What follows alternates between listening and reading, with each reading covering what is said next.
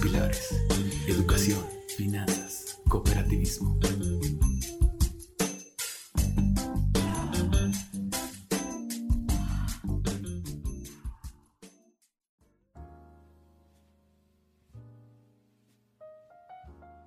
¿Qué tal? Muy buenas tardes, ¿cómo están? Espero que se le estén pasando de lo lindo en este festivo y hermoso Día de las Madres. A todos nuestros escuchas, espero que se la estén pasando bien con su Santa Madre. Para todas las personas que su querida progenitora ha pasado al plano celestial, les mando un abrazo, un caluroso saludo y que también tengan a bien remembrar aquellos momentos preciosos junto a su madre. Muchísimas gracias por escucharnos. Estamos aquí con Ricardo Saldaña Martínez. ¿Cómo te encuentras? Hola, ¿qué tal Charlie? Buenas tardes. Un saludo a todas las madres que tenemos de todos los centros de inversión que nos rodean. Saludar también a un invitado de lujo y especial que tenemos, el presidente del Colegio de Licenciados en Administración del Estado de Durango, Ricardo Antonio Casas Rico. ¿Qué tal Ricardo? ¿Cómo estás? ¿Qué tal, Tocayo? Muy bien, gracias a Dios. Sobre todo muy contento, muy contento de, celebrar este día, este Día de las Madres, en compañía de grandes personas como ustedes, grabando este pequeño podcast. Y bien, eh, para comenzar, ustedes saben que en el título pues siempre está el spoiler alert. Saben que ahora, en este día tan especial, vamos a hablar de esa sabiduría que tienen las madres cuando te dan tu educación en casa. Pero lo curioso de todo esto es que estas enseñanzas que pudieran ser bastante comunes en realidad ocultan un significado muy valioso para la situación financiera y aquí les vamos a presentar las siete frases que te van a ayudar a comprender a mamá y además tienen valor financiero, laboral y de emprendedurismo. Y la frase dice así, no pongas tu dinero en saco roto. Ahora, no sé si la hayas escuchado Ricardo Saldaña, Ricardo Casas, pero básicamente pues se trata de no dejar de lado los buenos consejos en la situación familiar cuando alguien te lo dice, ¿no? Entonces, no lo dejes en saco roto lo que te acabo de decir. Quiere decir básicamente que te acabo de dar un consejo, no lo tomes a la ligera, ¿no? Sí, muchas veces creo que cuando nos dan algún consejo o nos dicen de una manera indirecta qué es lo que podemos hacer, eh, a mí me pasaba que mi mamá me decía muchas veces eh, como consejo qué era lo mejor para hacer o dónde meter mi dinero pero como a mí no me gustaba el tema de que me dijeran que tal vez yo estaba mal, entonces solamente lo, lo echaba a volar. Era un consejo que no tomaba, solamente lo escuchaba. Y yo creo que empezando por ahí, porque pues mi mamá y mi papá, en especial ahora mi mamá, han tenido pues experiencia con el tema de las inversiones o de meterse dinero en algún lado. Y pues un consejo ya con sabiduría, algo que ya ha pasado y pues ella ya lo vivió. Y fíjate que curiosamente, ¿qué es un saco roto?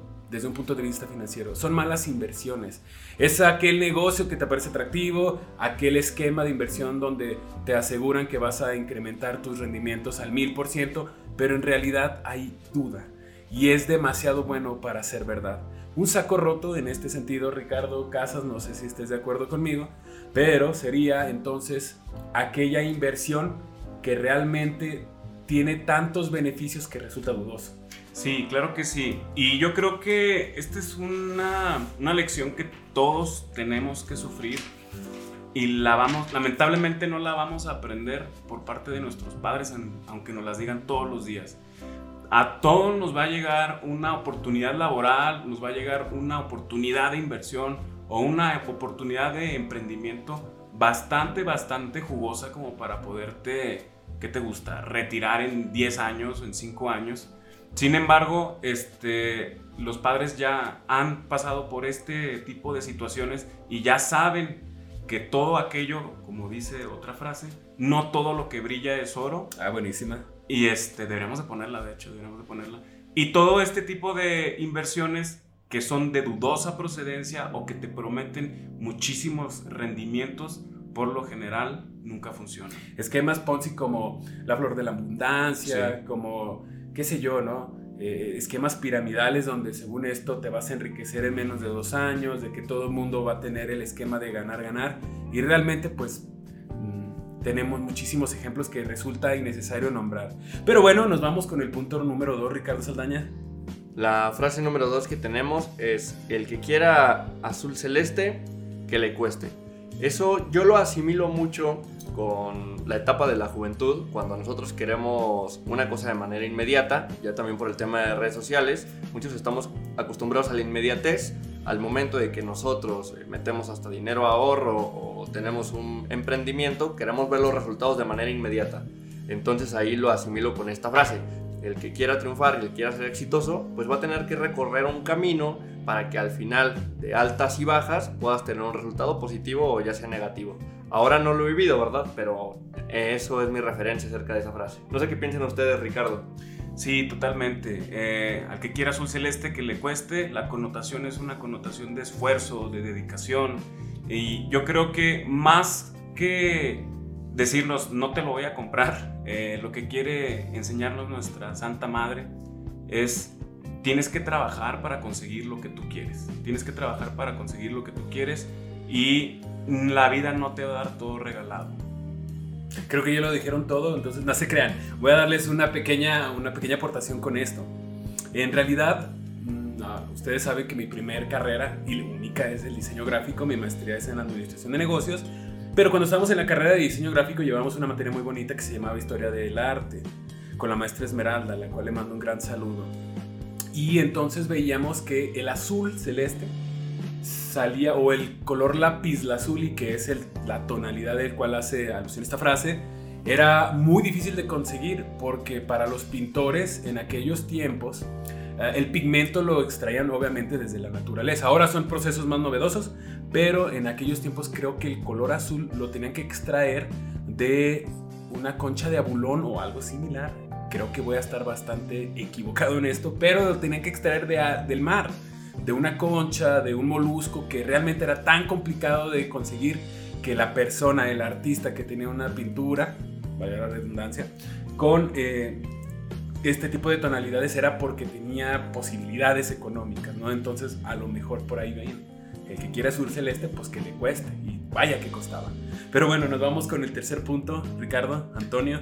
Sí, este, este dicho eh, creo que a todos nos dolió, nos mucho en el corazón, sobre todo cuando querías eh, ese juguete en el supermercado, cuando veías un comercial de una nueva patineta. En lo personal, a mí me sucedió con este, esta marca de, motocicletas eléctricas para niños, el mentado Kawasaki Ninja.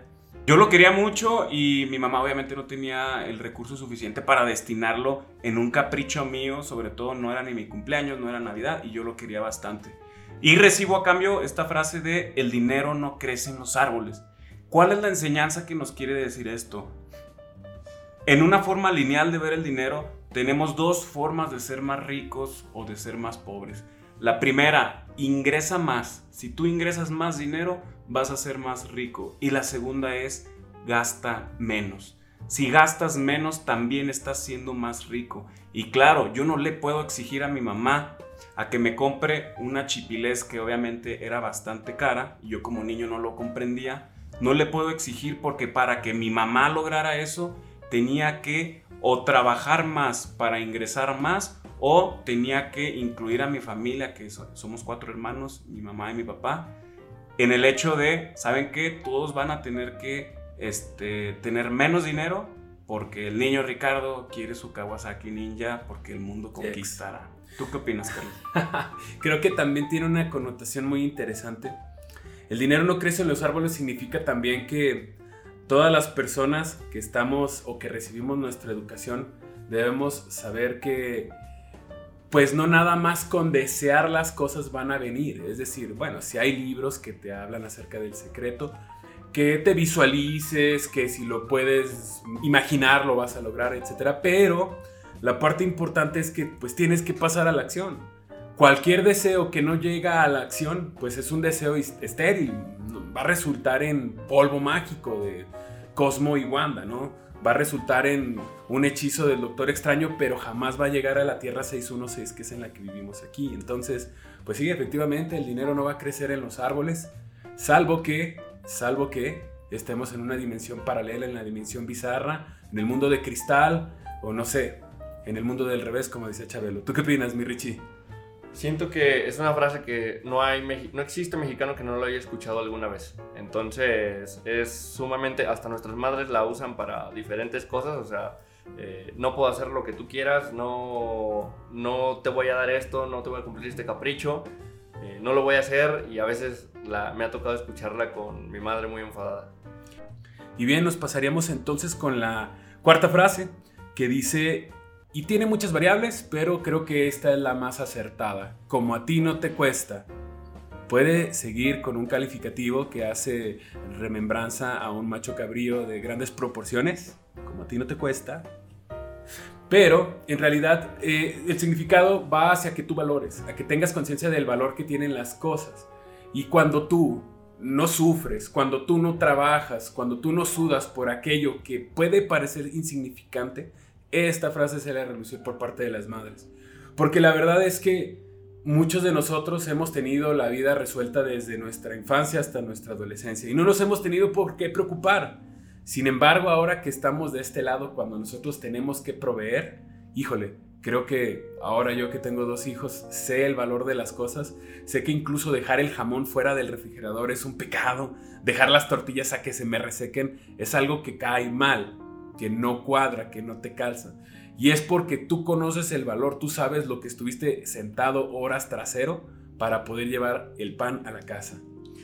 Sí, sí, sí. Hay algo que se le conoce como el valor de las cosas. En realidad, algo material que nosotros vemos de manera física se le asigna un valor personal, hasta puede ser emocional, por el desgaste o la preocupación, el cansancio, eh, todo lo negativo que podamos decir acerca al obtener un objeto. Hasta existe tal vez algo, mm, un cuadro familiar que en realidad no cuesta ni 100 pesos, pero te lo regaló tu abuelita y tú de un balonazo lo rompes. Entonces, el tema del valor es algo que se le asigna por cada persona, no necesariamente en lo económico, pero cuando caemos en eso que nuestra madre nos dice, es que tú no valoras como a ti no te cuesta, a ti no te preocupa, es porque ellos ya le asignaron ese valor y vieron todo el desgaste que se necesitó para conseguir ese objeto.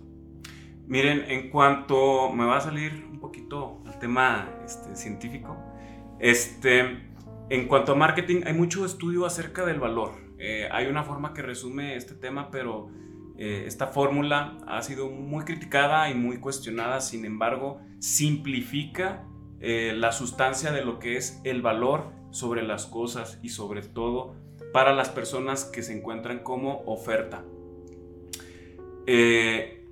dice así, el valor es igual, o sea, el valor para el cliente es igual a precio sobre beneficio, ¿sí? Eh, ha habido muchos cuestionamientos que si un celular te puede hacer todo lo que te hace un iPhone costándote una tercera parte, pero el valor que le da a la persona al iPhone le hace creer o lo convence de que el precio es igual al beneficio, ¿sí? Para alguien que no aproveche esas características, el precio no el precio es mayor al beneficio, por eso no funciona. En el caso de nuestras madres, este, cuando nos dicen esta frase, acuñen a esta fórmula de manera tan, eh, tan sabia para decirnos lo siguiente. Tú, cuando tienes una cosa, o cuando pides algo, o cuando rompes algo, o cuando echas a perder algo que te compraron, dicen, como a ti no te cuesta. ¿Qué quieren decir con esto? Para ti el beneficio es pequeño porque no tuviste que pagar un precio por ello. Y es que es por eso que como hijos nunca hemos valorado ni la comida, ni la televisión, ni el techo donde vivimos, o algo tan sencillo como poder ir a hacer al baño en un lugar digno. No lo valoramos porque no nos costó. ¿sí? Sin, em, sin duda alguna es una frase súper poderosa que acuña inclusive a la ciencia de la mercadotecnia en este street smart de las madres de todos nosotros mexicanos. Y además yo decía, Ricardo, de las personas que trabajamos horas trasero, ahora las personas a las cuales les mando un gran saludo que trabajan con sus manos, a los constructores, a los albañiles, a los carpinteros, a las personas que realmente le meten un esfuerzo físico de, desgastador diariamente. Ahora imagínate a ellos que, no sé, eh, pasan ocho horas debajo del sol, construyendo con materiales que te piscan las manos, como se dice, que te quema el sol, que te realmente te sientes muy agotado. Y ahora imagínate que llega a casa y que pues el niño eh, dice, ah, yo hoy no quiero comer frijoles y te lo tira a la, a, la mesa, no sé, que no, no quiero huevo, no quiero arroz, no sé. Pues es una cosa bien difícil de asimilar. Como mexicanos debemos de ser conscientes de que esta frase, pues mira, resume muchos hogares. Pero bueno, vámonos con el punto número 5, querido Ricardo Saldaña. Otra frase que tenemos por ahí, muy conocida, que todos alguna vez hemos escuchado, es el de no tengo cara de banco.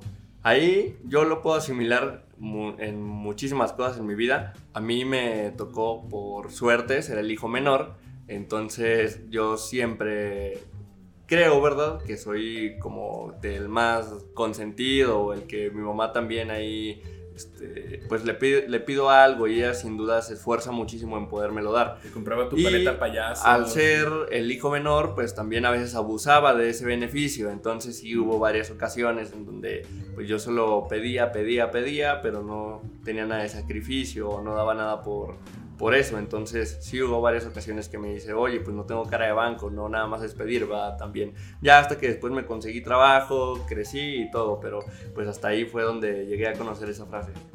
Sin duda alguna, todos nos hemos hecho la pregunta este, de, oye, ¿por qué no imprimen más billetes para solucionar todos los problemas del mundo? Pues bueno, eh, en primera, este, para responderla, como nuestro, el dinero de, un país o el valor de un país está respaldado por la capacidad de producción dentro de su Producto Interno Bruto, que es el cúmulo de productos y servicios producidos dentro de un año. Pero bueno, no estamos en ese tema. Eh, no se puede imprimir más billetes a nivel país porque disminuiría el precio de todos esos billetes. De igual forma, no puede tu mamá este, generar dinero de la nada. Y eso es algo que nunca hemos entendido porque nunca nos educaron. Tú ves a tu madre ir a un cajero automático y le dices, mamá, pues dile al cajero que te dé 10 eh, billetes más, ¿no? Y cómprame mi Kawasaki Ninja Hey, por favor. Y además, mm, también hay una cosa muy, muy interesante porque es cierto, porque también me lo dijeron, yo no tengo cara de banco, no soy el banco, y frases alrededor de eso. Pero también, curiosamente, yo hacía muchas preguntas a mi mamá y a mi papá. Y les decía, oye, ¿me puedes comprar esto? No, es que no tengo dinero. Y yo les decía, oye, pero pues acabas de ahorita abrir tu monedero y pues ahí yo de metichote vi que tienes unos billetones ahí. ¿Cómo que no tienes dinero? Es una mentira. Mejor dicho es que no tenían el presupuesto. No tenían ese dinero destinado para los caprichos del segundo. Entonces, bueno, también cuando estábamos pequeños y veíamos a los padres como aquella parte que, como responsables de, proveernos todo, pues bueno, en realidad este, no veíamos más allá, no veíamos que pues hay un esfuerzo, que hay un sacrificio, que hay estrategia, que hay estudio, que hay muchas horas atrás de eso, que no son precisamente placer en algunos casos. Pero bueno, llegamos al punto número 6, este punto, bueno, esta frase, eh, la verdad, aunque sea una frase que te puede decir tu mamá, aunque no me lo crean, yo llevé, este, dentro de mi facultad de mis estudios en administración, llevé ciertas carreras y compartí mucho tiempo, este, ciertas clases, perdón, y compartí mucho tiempo con economistas. Y créanme que los mismos economistas repiten esta frase, no metas todos los blanquillos en una canasta. Y algo tan fácil de entender resume un número de un sinnúmero de conocimientos en una sencilla frase. ¿Qué sucede si tú este, llevas todos eh, los blanquillos en una canasta y te tropiezas? Pues los pierdes todos, ¿no? De igual forma, tanto en economía, a nivel macroeconómico, tanto en microeconómico, administración de empresas, y tú como un chiquillo hijo de tu mamá, funciona esta frase. ¿Y qué es lo que te quiere decir? No te arriesgues el 100% en una sola cosa. Diversifica tus ingresos, diversifica tus inversiones, diversifica tus, tus amistades, diversifica todo lo que puedas diversificar. Lamentablemente, cuando nosotros optamos por dar el 100% de nosotros en un trabajo, en una inversión, y no necesariamente la desgracia va a caer por un tema humano. Es tan sencillo como que tu empresa donde estás trabajando quiebra o simplemente deja de ser rentable como Kodak en su momento. Blockbuster. Blockbuster, exactamente. ¿Qué haces en ese caso? ¿Qué haces en ese caso? Todas las tienditas que cerraron porque eh, no, no, no, abrieron muchos Oxos y todo este tipo de cosas. La idea es que cuando tienes este hype económico o este superávit, tú tienes que empezar a diversificar. Lamentablemente, ¿qué es lo que nosotros hacemos? Metemos todo a una sola canasta y lamentablemente cuando nos tropezamos perdemos todo. Y es que es cierto, porque en el ahorro incluso hay muchas personas como yo en su momento que cargamos con el dinero. Hay gente que, por ejemplo, carga todo su sueldo en la cartera. Y esto es una muy buena recomendación de las madres. O sea, no guardes todo tu dinero en tu cartera, no pongas todos tus ahorros abajo del colchón. Velo metiendo en distintos lados por si, no sé, el colchón el día de hoy quiere hacer combustión espontánea y de repente pues tu dinero pues también, ¿no? Hizo lo propio, les acompañó en la combustión y pues ya no lo tienes. Mm, sí recomendaríamos mucho de los que manejamos pues obviamente dinero, que somos todos, pero los que tenemos un poquito de conocimiento y estamos en esto diariamente, recomendamos que no lo mantengas en un solo lugar. Hay bancos, hay cajas, como genera servicios financieros cooperativistas, donde tú puedes tener varios tipos de ahorro. Incluso hay ahorro a la vista, puedes tener un ahorro fijo, lo puedes dejar y te trae rendimientos, lo puedes dejar a un año y hasta le pueden dar el 8% anual. Fíjate que, perdón, en, en, el 2018 me parece, o 2019, no, creo que 2018, sí. En el, cuando revienta la burbuja esta del Bitcoin, hubo mucha gente que se quedó totalmente en la quiebra porque sí Bitcoin venía presentando este crecimiento galopante en su, en su inversión, pero la gente que invirtió todo su dinero, hay videos inclusive de gente que ve que el Bitcoin se desplomó y quiebra la pantalla de su monitor. ¿Por qué? Porque se fueron con todo lo que brilla, no todo lo que brilla es oro, el tema del saco roto, el tema del dinero no crece en los árboles, los huevos de la canasta, por poner todo en el Bitcoin. Sí, sí, sí. No, concuerdo contigo, Ricardo. No pongamos toda nuestra suerte en una sola decisión. Para pasar a otro punto, tenemos también, haciendo eh, alusivo el Día de las Madres, les recomendamos que a todos los socios de Genera Servicios Financieros Cooperativistas puedan entrar y puedan disfrutar de nuestra cuponera digital. También comentarles que pues tiene varias promociones directamente exclusivas para nuestros socios en Diana Laura Cosmetic para que le regalen algo de ahí a su mamá, una comida en sueños de comedor, un accesorio en Coco Shop, una pequeña comida también en Cajún, un café en Dolce Isabela, hasta por qué no, ¿verdad? Ir en la noche a cenar a Doggy House, unos deliciosos hot dogs. Recomendadísimos. Unas papas del Equinox, unos elotes de Don Papo, buenísimos. Unos brownies de Misto Brownie. También, ¿por qué no? También poder ir a pasarla bien allí por una deliciosa carne. A Blancos Victoria. Pues bueno, tienen muchísimas promociones. Genera servicios financieros cooperativistas en tu cuponera digital. Si no eres miembro, ¿qué estás esperando? Únete ya. Y además, bueno, que va a ser el Día de las Madres y que tenemos muchísimas opciones para consumir. Queremos dar también el punto número 7. Y este es el final y con esta nos despedimos.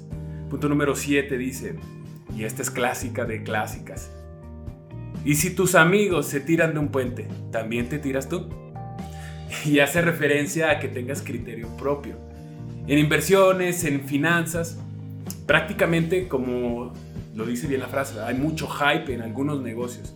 Eh, por ejemplo, lo que acaba de mencionar Ricardo del Bitcoin tuvo un auge tremendo que como todo mundo lo estaba haciendo, el ser humano por no sentirse excluido, por no sentirse fuera de moda o sentir que no está yendo con la corriente, termina sumándose a ella. Y cuando tu madre te dice que si todos se van a tirar, te tiras tú, pues es prácticamente el decirte que tengas el propio criterio, que antes de tomar la decisión que están tomando todos los demás, analices si es bueno, sepa si te va a ayudar, sepa si va a haber beneficio o no lo va a haber. Porque si no, simplemente vas a seguir a la corriente y camarón que se duerme se lo lleva, la, corriente y hay que ir por unos camarones a cajún.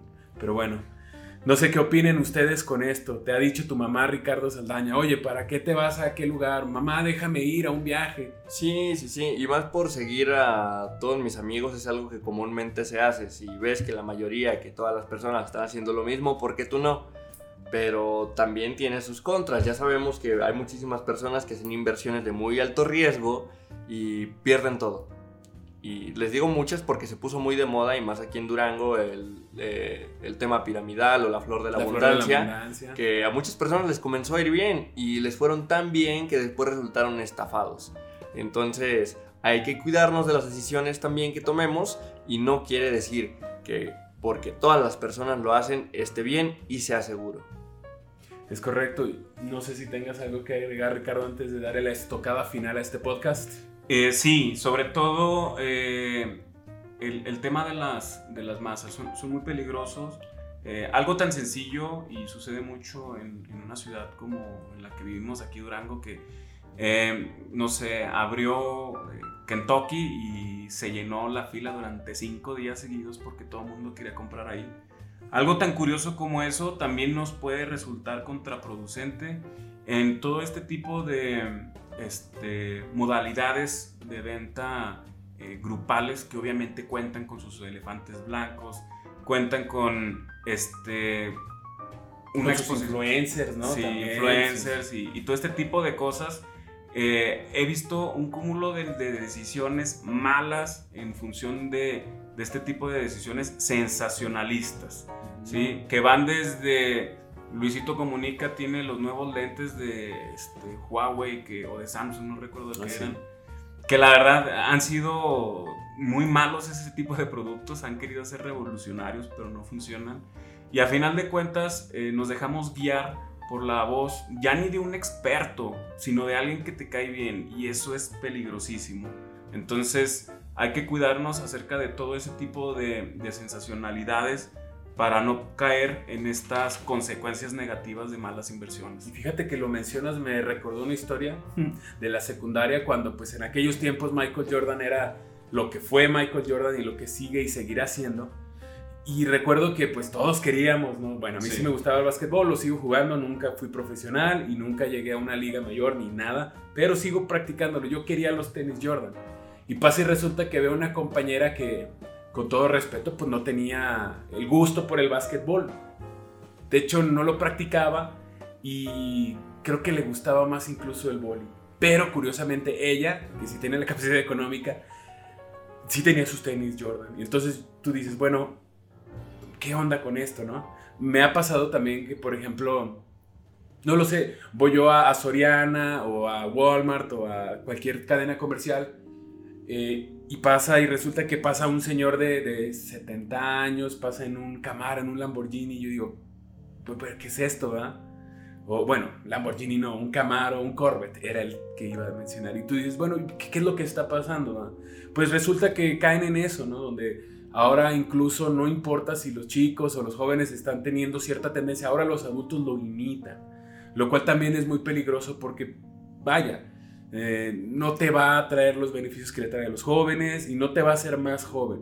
Y no quiero decir que no te des el gusto, quiero que decirte que analices antes de tomar la decisión de sumarte a la corriente. Pero bueno, damas, caballeros, Ricardos, estamos por concluir. Solamente me queda decirles a todos que muchísimas gracias y si me lo permiten, voy a mandar unos grandes saludos a muchos de nuestros compañeros y a muchas de nuestras socias que son madres, empezando por la señorita Ana Evelyn Gurrola Campos, a Brisa Ariana Mares Ávila, Erika Paola del Valle Huerta, Fátima del Rosario González Huizar, doctora, muchos, muchos saludos. La doctora Janet Fournier Romero, Vicky Mares Ávila, Susana Rodríguez Avilés, Alma Araceli Núñez Martínez, Lluvia Itzel Medina Rubio, María del Rosario Álvarez Zavala. También mencionar a Marta Alejandra Santos Franco, Marta Virginia Ávila Herrera, Patricia Áviles Mercado, la, señora Patti, muchísimas felicidades. Santa Montserrat López Muñoz, Angélica María Ortiz Álvarez, María Posada Sillas, Alma Yuridia Ibarra Barrientos, Eh, como no también para mi amiga Daniela Ivette Meraz Silva, para Fabiola Ávila Valenzuela, María Graciela Quintero Velázquez, felicidades. Para Paola Jacqueline Cano Martínez, le mandamos un, un gran saludo. Para Victoria del Carmen Herrera Álvarez, muchas felicidades. Para la señora, señorita Marta Elena Garza Vázquez, Perla Berenice Vidales Alzalde, Sandy Janet González Quiñones, Gloria Gamboa Jaques, Rebeca Elizondo Ibarra, Liliana Rodríguez Avilés, a mi jefita querida linda María Concepción Rico Pérez. También vamos a felicitar Rosa Elena Hernández González, que es la mamá de Neto, que le mandamos un gran saludo. Queremos también agradecer a María Magdalena Macías Lazalde, María Isabel López Navarrete en una mención muy especial en paz descanse, a la señora Marisela Sotoluna. También quisiéramos mandar un saludo a la señora María Lucía Guerrero Aro, a la señora María Margarita Álvarez del Castillo González, a la señorita Claudia Fabiola Reyes, Lucía Yasbet Vázquez Herrera, a Janet Mora también y en especial a mi mamá que nos está escuchando, Yasmín Martínez González. Y bueno, terminar para hacer y dedicar este episodio a la señora en paz descanse, Dios la tenga en su santa gloria, a la señora Lilia Esther Avilés Mercado, la cual eh, nos dejó un gran trabajo aquí el año pasado eh, le mandamos un saludo a toda su familia, José Luis Rodríguez Avilés, y a todos sus seres queridos, que decirles que la recordamos con mucho bien, una señora que siempre estuvo al pendiente, amante de los árboles, de la naturaleza, que siempre luchó por lo que era correcto. Le mandamos un gran saludo. A todas las madres, muchísimas gracias por escucharnos, que tengan paz y bien. Y pues bueno, no nos queda decir más que hasta luego. Hasta luego y te amo mamá. Hasta luego, nos despedimos y nos vemos el próximo podcast. Adriana Barrón Álvarez del Castillo, mi esposa, mención especial. Nos vemos al ratito.